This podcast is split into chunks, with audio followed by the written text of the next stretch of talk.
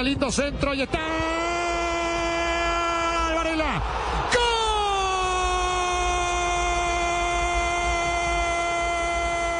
¡Eh, Boca lo hizo Varela, Varela, Varela. Boca 2. Pereira 1. La otra cara coopera para Colombia la vivió sí el Deportivo Pereira en la bombonera.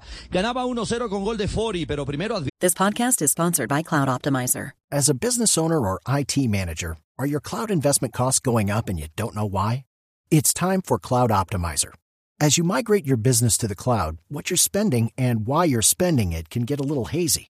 But Cloud Optimizer clears up the mystery and puts the cloud to work for you.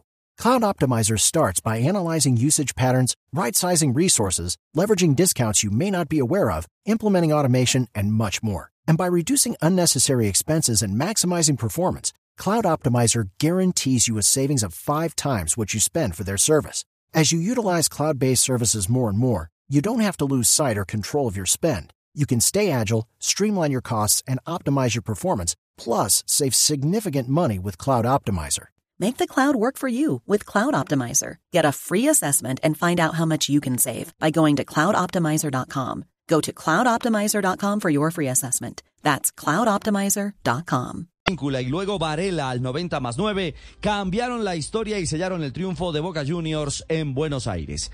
Una derrota que duele por el estreno internacional del grande Matecaña a nivel internacional. Su técnico, Alejandro Restrepo. No fue el partido ideal, planteamos un partido para ganarlo, valiente. Creo que el equipo lo hizo muy bien, pero creo que nos vamos sin un premio que merecíamos a casa. Pereira tras dos juegos suma un punto. Boca es líder con cuatro.